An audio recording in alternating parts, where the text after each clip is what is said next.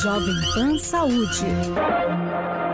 Olá, bem-vindo, bem-vinda ao Jovem Pan Saúde. Eu sou Lívia Zanolini e no programa de hoje vamos falar sobre Alzheimer, uma doença que atinge cerca de 35 milhões de pessoas no mundo e um estudo recente aponta que o risco de desenvolver a doença é 50% maior depois da contaminação pela Covid-19.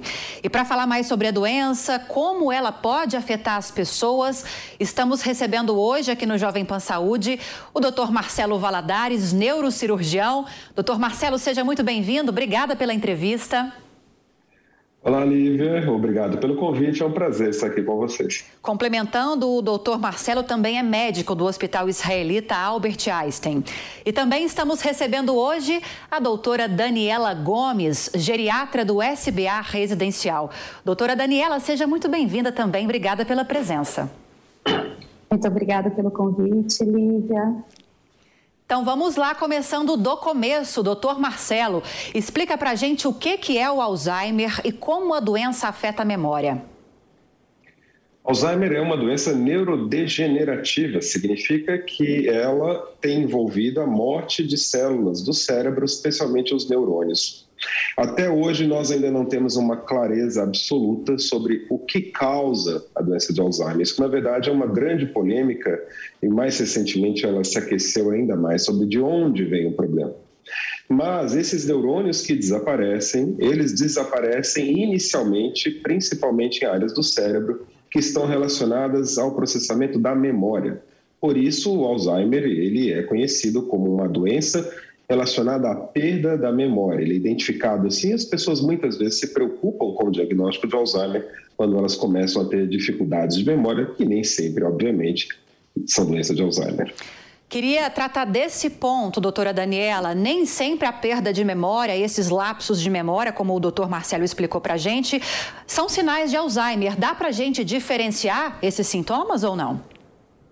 Sim, perfeito, Lívia. É, não necessariamente toda perda de memória é uma doença de Alzheimer. Uh, primeiro, é muito importante ressaltar que muitas pessoas, à medida que envelhecem, têm uma perda natural da memória, né? que não chega a comprometer as atividades do dia a dia. E caso a perda de memória seja mais frequente, seja impactante na função do dia a dia dessa pessoa nas atividades cotidianas, isso merece uma investigação. E a gente tem causas de perda de memória que são reversíveis, ou seja, completamente possíveis de cura, e causas que são irreversíveis. Dentre as irreversíveis, uma delas é Alzheimer, que é a mais frequente. Existe uma data, ou então, uma data não, uma faixa etária, melhor dizendo, doutor Marcelo, em que o Alzheimer se manifesta com mais frequência? Sim, a doença de Alzheimer ela é mais comum em pessoas idosas, especialmente acima dos 65 anos de idade. Mas, raramente, ela pode acontecer, surgir em outras faixas etárias também. É genética a doença, doutor? Praticamente toda doença neurológica tem um componente genético. Isso é muito diferente de dizer que é uma doença de origem genética. Quando nós dissemos é de origem genética, as pessoas têm muito medo da transmissibilidade entre pais e filhos. Ter um componente genético significa que um ou mais genes, e a maior parte das doenças, infelizmente, quando a gente fala de componente genético, nós estamos falando de muitos genes, podem estar associados a uma chance maior ou menor de desenvolver a doença de Alzheimer. Hoje nós estamos num momento da medicina em que nós não podemos dizer que existe um gene ou mais genes que são responsáveis pelo surgimento da doença de Alzheimer, ou seja, ela tem alguma influência genética e nós ainda não podemos quantificar exatamente qual é. Agora, doutora Daniele, o doutor explicou para a gente agora que em alguns casos a doença pode se manifestar antes dessa fase idosa. Existem alguns motivos específicos para isso acontecer ou não? Olha, geralmente, Lívia, quando acontece antes da, dos 60 anos, a gente tem uma causa específica, que aí sim é muito relacionada ao gene, que acaba cometendo familiares é, a gente chama, na verdade, de que é uma, uma demência é, de Alzheimer do tipo genético. Um gene que é envolvido, que chama precelina, E aí várias pessoas da mesma família, um gene autossômico dominante, que tem essa doença. Então, nesse caso, a demência começa numa faixa bem mais jovem, por volta dos 40 anos, enfim. Então, e aí são várias pessoas acometidas. Fora isso, não, fora isso, uh, pode acontecer um pouco mais jovem ali na faixa dos 50 anos, enfim, uh, mas não tem esse componente genético. Agora, doutora, embora haja esse componente, esse fator genético, existem outras motivações, outras razões que, associadas a esse fator genético, levam ao surgimento da doença? E se sim, tem como prevenir essas causas associadas? E isso é muito legal. E o Marcelo comentou né, que uh, o, as pessoas sempre ficam muito preocupadas com o componente genético. Infelizmente, o componente genético a gente não tem como modificar, mas todos os outros fatores de risco a gente consegue modificar, são vários modificáveis. Então, baixa escolaridade é envolvido com, uh, com o aumento da incidência de Alzheimer. A gente tem o tabagismo, que é aí um vilão em tantas doenças, também é na doença de Alzheimer. O álcool, o consumo do álcool em excesso, o sedentarismo. Então, a prática de exercício físico é muito importante, não só para o coração, mas para o cérebro também. Então, no mínimo 150 minutos por semana de atividade física, ou aeróbica, ou musculação, enfim, o importante é algo que o, que o paciente, que o idoso ou o jovem goste de fazer, né, para que ele, é, de fato, a, a fique aderente a essa prática. A gente tem também, que é muito importante, controles de fatores de risco, como hipertensão, diabetes, colesterol. Isso tudo é muito importante e reduz cerca de 40% a chance de se ter Alzheimer. Uma coisa que eu gostaria de ressaltar, é com relação à alimentação. A gente ter uma alimentação saudável acaba também sendo um fator muito importante para a gente reduzir esse risco. Alimentação saudável, doutor. Existem alimentos específicos que ajudam nessa prevenção? Ou quando a doutora fala em alimentação saudável, ela fala de uma maneira geral? E uma pergunta no sentido quase que contrário: existem alguns alimentos proibidos para quem tem essa maior possibilidade, esse fator genético para desenvolver a doença? Nívia, as colocações da doutora Daniela são muito interessantes, porque é importante que as pessoas entendam um conceito também chamado de reserva cognitiva. Né? O nosso cérebro ele tem uma capacidade de processamento de informações e essas informações podem ser tanto memória quanto funções intelectuais, quanto outras próprias funções que o nosso cérebro desenvolve, que se nós tomarmos cuidados durante a nossa vida, e entra a questão da alimentação saudável, da atividade física, do estudo, ou seja, do desenvolvimento da nossa cognição, da nossa capacidade intelectual, nós vamos estar muito menos susceptíveis ao desenvolvimento de doenças que justamente afetam essa função cognitiva, né? Assim como aquela pessoa que tem uma tendência a ter uma osteoporose, ela consegue cuidar melhor dos seus ossos, cuidar melhor do seu fortalecimento muscular, ela vai ter uma tendência menor a desenvolver osteoporose, o cérebro também funciona de certa forma assim. Ou seja, se eu não cuido de uma pressão alta que eu tenho, se eu não cuido da qualidade da minha alimentação, se eu não cuido de fazer atividade física, eu vou estar propenso a ter um maior prejuízo né? E também eu vou ter uma menor reserva cognitiva, ou seja, se eu já tenho uma tendência a desenvolver a doença de Alzheimer e uma série de outras doenças, inclusive outras demências, isso vai acontecer com maior probabilidade. Doutora, queria que a senhora reforçasse esse percentual de prevenção para ficar bem claro para a gente, para a nossa audiência. É, caso haja essa prevenção desses fatores de risco, a chance de se evitar a doença pode ser de 40%? É esse o dado que a senhora trouxe?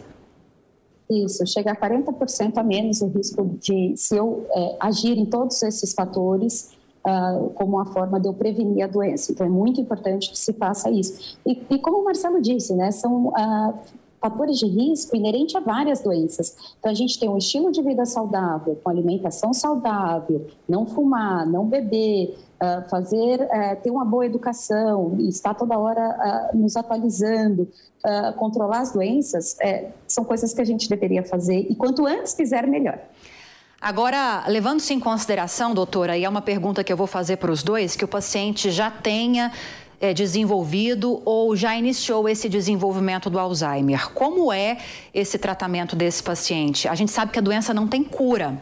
É um tratamento que vai durar o resto da vida desse paciente? De que forma que esse tratamento é feito? Infelizmente, a doença uh, de Alzheimer ainda não tem cura, né? E os tratamentos são para retardar a evolução da doença. Então, nós temos algumas classes de medicação que nós usamos e o intuito é fazer com que a doença progrida mais devagar. Isso já é importantíssimo, né, que se inicie numa fase bem precoce. Então, logo que é feito o diagnóstico, a gente já começa com uma dessas medicações e depois, à medida que a doença avança, a gente associa uma nova medicação. É, além disso, o que é muito importante sempre que o cuidado seja centrado na pessoa com a doença, que ela possa definir o que ela quer ou não ao longo da sua vida e ao longo dessa jornada da doença. E uma outra coisa importante, o tratamento multidisciplinar. O tratamento não farmacológico é tão importante quanto o tratamento é, farmacológico. Então, é muito importante que essa pessoa esteja numa, numa reabilitação cognitiva, com a neuropsicólogo, com a terapeuta ocupacional, muito importante que faça atividade física, então, que, tenha uma, que mantenha um hábito saudável com a nutricionista. Então, todo esse time acaba ajudando muito ao longo dessa jornada do paciente com Alzheimer, que são alguns anos. Agora, doutor Marcelo, a doutora explicou a importância desse atendimento multidisciplinar em várias áreas e ressaltando, inclusive, a importância da família nesse processo. É um tratamento que envolve, como muitos outros, a família toda. Não dá para isolar o paciente e tratá-lo apenas. É preciso que envolva aquelas pessoas que estão ao redor também, né? É um desafio isso, doutor? Lívia, isso é um grande desafio. O Alzheimer, no seu início, ele pode até ser uma doença que é pouco perceptível ou que afeta pouco as outras pessoas, embora ele sempre afeta muito o paciente. Mas aquela pessoa tem uma tendência que ela desenvolva outros sintomas, torne-se mais dependente de seus familiares e eventualmente de cuidadores, e essa dependência ela envolve o apoio, a compreensão, né, o suporte, às vezes até uh, o auxílio financeiro. Né, é necessário que a família se organize, sejam os seus entes mais próximos, esposos, filhos, etc., para que eles estejam presentes afetivamente, estejam presentes intelectualmente, estejam presentes também como uma rede de cuidado. Né? Se essa pessoa tiver a sorte de contar com essa rede de apoio, com a estrutura necessária, provavelmente ela vai passar pela sua doença com muito mais qualidade. Se essa pessoa não puder contar com isso, é, as coisas são um pouco mais complexas, envolvem um trabalho de convencimento e de treinamento e de orientação muito importante para que todos estejam envolvidos no cuidado do paciente. São profissionais, são familiares e é o médico também, né? Toda uma rede de cuidado envolvendo essas pessoas. Para você que está chegando agora, estamos conversando aqui no Jovem Pan Saúde com Marcelo Valadares, neurocirurgião, médico do Hospital Israelita Albert Einstein, e também com a doutora Daniela Gomes, que é geriatra do SBA Residencial. Estamos falando hoje sobre Alzheimer, já falamos sobre prevenção. E no início, doutora Daniela, eu trouxe uma informação a respeito de um estudo publicado numa revista que fala justamente que aqueles pacientes que já tiveram Covid-19 ou aquelas pessoas pessoas que tiveram Covid-19 chegam até a ter 50% mais de chance de desenvolver o Alzheimer. É esse mesmo dado? Queria que a senhora explicasse um pouco mais a respeito dessa informação para a gente. É isso, Lívia. É, muitos estudos têm sido feitos para ver os, os, os, efeitos e os impactos do Covid após esse tempo aí, praticamente três anos aí da pandemia. E esse estudo uh, saiu recentemente mostrando um aumento da incidência uh, da doença de Alzheimer em pessoas que foram acometidas pelo Covid. Uh, ressalto que é um estudo observacional ainda, ou seja, Uh, são, vão ser necessários outros estudos para que, de fato, uh, confirme esse dado. Mas o que a gente tem visto é que pessoas que tiveram Covid, de fato, têm uma perda de memória, uh, ficam com, muitas vezes com um declínio cognitivo ali, que geralmente depois volta ao normal, né? a pessoa acaba eh, melhorando a memória ao longo do tempo. Então, assim, ainda é muito precoce, mas eu acho que é um dado importante e para que a gente acompanhe aí ao longo dos próximos anos. Agora, doutor Marcelo, é, no início a gente já falou, vocês explicaram para gente que nem toda perda de memória, nem todo lapso significa que a pessoa está desenvolvendo Alzheimer. Eu tenho conversado com muitas pessoas que tiveram Covid, não foi o meu caso, eu não sofri com esse processo depois da doença, mas essas perdas de memória, esses lapsos que a doutora mencionou, são muito comuns em muitos dos casos. É, é uma preocupação. Toda pessoa que tem esse sintoma é, é, quer dizer que tem essa chance ou vai desenvolver a doença ou não? É aquela mesma regra. Nem toda perda de memória significa Alzheimer.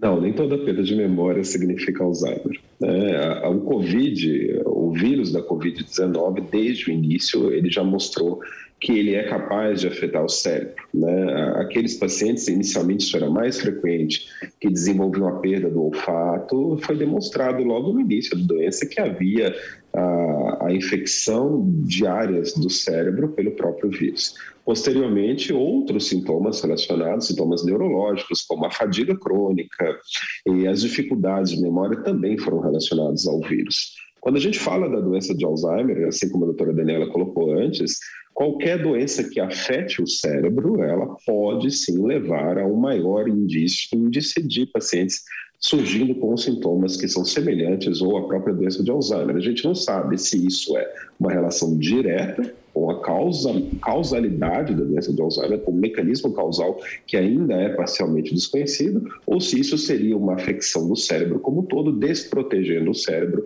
para o surgimento de sintomas relacionados à doença de Alzheimer. Mas é preciso tomar muito cuidado, a doutora Daniela colocou muito bem. É, perda de memória, é, é preciso esperar, aguardar, porque muitas vezes esse sintoma melhora em pacientes, especialmente em pacientes que apresentaram Covid-19. Pacientes que têm dificuldades de memória mais significativa, que não estão melhorando adequadamente, precisam fazer uma reabilitação cognitiva, então, ou serem corretamente avaliados pelo neuropsicólogo, pelo neuropsiquiatra, então, é, é, preciso tomar muito cuidado, não há motivo para se desesperar. Eu estou, eu tive Covid, tenho dificuldade de memória, será que eu tenho de Alzheimer? Não. Isso é uma associação que nós ainda não podemos fazer. Agora, doutora, que outras situações, que outras doenças ou outros casos que podem levar à perda de memória, já que a gente está falando tanto disso, que não seja um fruto, uma consequência da Covid, como a gente mencionou agora, e que não seja uma causa, um sintoma, aliás, do Alzheimer? O que, que pode significar essa perda de memória também? Olha, é muito importante a gente destacar que tem uh, quadros de perda de memória que são reversíveis. Então, quando se chega com a queixa de perda de memória, nós no consultório, a primeira coisa que a gente faz é, será que esse paciente está deprimido? A gente sabe que a depressão e a ansiedade são doenças que acabam diminuindo a atenção e a concentração e acabam, de certa forma, levando a um prejuízo, entre aspas, da memória. Né? Então, a pessoa fica mais atenta e acaba é, esquecendo mais coisas. Então, a depressão é um desses fatores. Uh, agora, causas de uh, uh, demências reversíveis, a gente pode citar o hipotiroidismo é uma das causas, deficiência de vitaminas como vitamina B12, e ácido fólico pode levar a esse quadro. Doenças infecciosas, como o HIV e a sífilis, também levam a esse caso.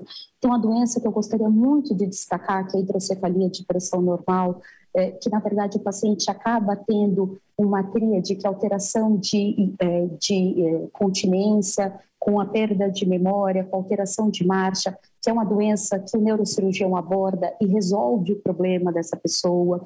Então, e quanto antes tratada, melhor. A gente tem ah, deficiências eh, de cálcio que podem levar, então, distúrbios eletrolíticos como cálcio, ureia, creatinina. Então, são todos função renal alterada, função hepática alterada. São doenças que podem levar à perda de memória e são passíveis de reversão. Agora, doutor Marcelo, são muitos os problemas que podem levar à perda de memória, como a doutora Daniela bem explicou. Agora, voltando a falar um pouquinho a respeito do tratamento de Alzheimer, é, é possível dizer, não sei se é exagero, que é possível conseguir uma qualidade de vida para esse paciente, para a família, com o tratamento, se ele é feito da forma correta, seguindo todas as orientações? É possível dizer isso ou é exagero? É possível, sim. E esse é o objetivo. Né? Qualidade de vida, é, a gente pensa em necessidades básicas, necessidade de afeto, necessidade de alimentação correta, necessidade de conforto, ausência de dor, né? Então, isso é o básico e a gente tem as necessidades especiais, que o paciente julga que é ter qualidade de vida para ele. O Alzheimer, inicialmente, durante um bom tempo, ele pode se manifestar como uma doença com sintomas mais leves. Existe uma tendência à progressão com sintomas mais importantes.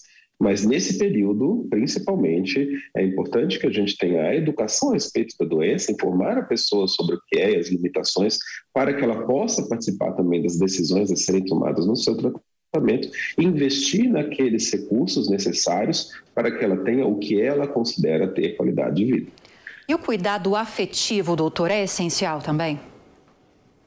Sim, o cuidado afetivo é essencial. O idoso, a doutora Daniela pode colocar isso muito bem, ela é especialista em idosos, e a pessoa com demência, ela torna-se ainda mais sensível né, a pessoas uh, conhecidas, a referências conhecidas, a ambientes conhecidos. Então, o afeto, a presença de pessoas conhecidas, isso é muito importante para esse paciente, para que ele se sinta cuidado, para que ele se sinta amado e para que ele tenha um referencial que ele já conhece de segurança e estabilidade. É isso mesmo, doutora? É um cuidado essencial esse cuidado afetivo também? Essencial. Cuidado afetivo em todas as fases da doença. É, o paciente vai precisar ter esse suporte, esse apoio. É muito importante que se tenha calma ao conversar com esse paciente. É muito importante que o familiar entenda é, primeiro, que se ele pudesse, não estaria nessa situação. Enfim, então, é, muitas vezes as famílias não reconhecem aquela pessoa como seus entes queridos, mas é a pessoa que está lá sempre. Então, é, tem que ter carinho, tem que ter cuidado, tem que ter, uh, tem que colocar a pessoa em primeiro lugar sempre. E no caso das crianças, doutor, é ainda mais delicado, né? Como tratar esse assunto com as crianças, como ensinar essas crianças a lidarem com esses pacientes, também não deixa de ser um desafio, né? Sim, as crianças normalmente elas já são muito afetivas e muito vinculadas aos idosos em muitas famílias, né? É importante ter um cuidado, uma clareza, explicar as limitações, mas as crianças costumam entender isso bem. Tá? Elas têm paciência, elas têm muito amor e na maior parte das vezes elas são presentes e afetuosas com esses pacientes. Doutora ainda pergunta para o senhor: é, existe algum levantamento, alguma estatística que mostra a incidência do Alzheimer aqui no Brasil? Ou a gente não tem nem aproximado esse dado? Esses dados são variáveis. É, a gente tem em várias doenças, assim como a doença de Alzheimer, a gente tem um aumento do diagnóstico, né? E até questiona se isso, o Alzheimer, está se tornando mais prevalente, ele está se tornando mais incidente. Né? Então, sim, existe uma tendência a um aumento do número de casos, isso está relacionado ao aumento populacional e também ao envelhecimento populacional, mas provavelmente isso não tem relação com uma doença estar surgindo mais frequentemente. Tá? Mas é, isso tem sido acompanhado estudado profundamente no sentido de entender quais os mecanismos por trás da doença de Alzheimer. Agora, doutora Daniela, o paciente que precisa do atendimento público, ele tem dificuldade de ter acesso a esse atendimento multidisciplinar que ambos citaram que é tão importante? Ou depende da região, depende da cidade? Eu acho que depende muito da região e da cidade mas uh, os, as medicações o paciente consegue uh, pelo Sistema Único de Saúde, então, através de farmácias de alto custo, conseguimos fazer um formulário e ele tem acesso às medicações disponíveis para o tratamento. E uh, muitas vezes em centros especializados em idosos, né? aqui em São Paulo a gente tem alguns desses, é, tem toda uma equipe por trás. Então, tem psicóloga, tem terapeuta ocupacional, tem fonoaudióloga, tem fisioterapeuta, tem educador físico, tem médico, tem nutricionista. Então, tem vários centros, sim, que tem todo o acolhimento para essa pessoa, inclusive o suporte social também. Agora, doutor Marcelo, o senhor citou que há variações na gravidade da doença, mas tomando-se como base o paciente que está no estado mais grave ou mais avançado de Alzheimer, com qual frequência ele precisa visitar o médico, pelo menos o neurocirurgião, geriatra, por exemplo, para fazer esse acompanhamento? Existe uma certa frequência ideal? Daniela, geralmente quando o médico participa, ele é um geriatra ou um neurologista clínico, né? O paciente em estágios mais avançados da doença de Alzheimer, ele não tem somente problemas de memória, ele começa a ter outras alterações do funcionamento do organismo dele.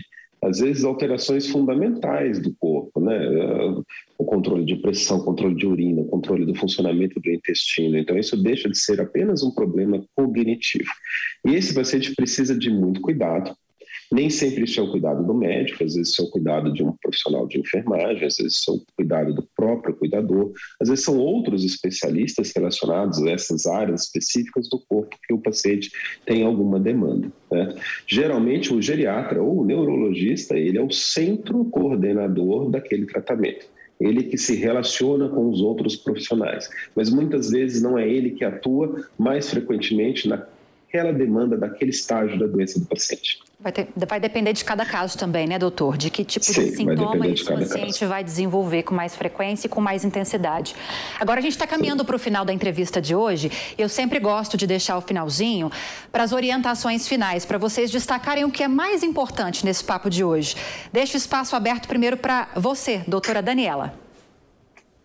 Olha, acho que é muito importante que a pessoa que tem a perda de memória, que procure imediatamente o médico, para fazer o diagnóstico precoce ou o diagnóstico da causa da perda de memória, para que possa seguir no seu tratamento e que tenha suas decisões acertadas com seus familiares próximos para o futuro dessa jornada que é a doença de Alzheimer. Doutor Marcelo? Eu acho que é muito importante que as pessoas, e nós aproveitamos essas datas, esses meses específicos de conscientização, para que as pessoas percam um pouco do estigma das doenças. A Daniela falou muito bem, a pessoa com o diagnóstico de Alzheimer, ela não escolheu estar ali, ela não escolheu aquela doença, e nós precisamos encarar essas pessoas como pessoas que precisam de cuidado, de carinho e de apoio numa fase muito difícil e muito importante da vida delas. O Alzheimer ele não é contagioso, o Alzheimer ele não é transmissível, e a pessoa com doença de Alzheimer ela precisa disso, de apoio e de carinho e cuidado. Muito bem, com certeza. Queria agradecê-los, doutora Daniela, pela entrevista, pelas explicações de hoje. Seja sempre muito bem-vinda aqui ao jornal Jovem Pan Saúde. Muito obrigada, Lívia, pela oportunidade. Foi um bate-papo muito gostoso. Obrigada também, Marcelo. Doutor Marcelo, muito obrigada pela presença, ainda que à distância, né? E pelas explicações de hoje. Seja sempre muito bem-vindo também. Muito obrigado, Lívia. Muito obrigado, doutora Daniela. Um abraço a todos. Pois bem, a gente conversou com Marcelo Valadares, neurocirurgião, médico do Hospital Israelita Albert Einstein, e também com a doutora Daniela Gomes, geriatra do SBA Residencial. Muito obrigada. Um abraço para vocês. Queria agradecer também a sua presença aqui no Jovem Pan Saúde, que fica por aqui mais uma vez. Muito obrigada pela sua companhia de sempre. Espero que tenha gostado do programa de hoje. Se você tiver alguma dúvida, sugestão de outro tema, é só enviar um e-mail para a gente, saúde.jovempan.com.br. E para rever essa e outras entrevistas, você já sabe, é só acessar o canal Jovem Pan Saúde e também o aplicativo da Panflix para Android e iOS. Aquele abraço para você e até a próxima. Jovem Pan Saúde.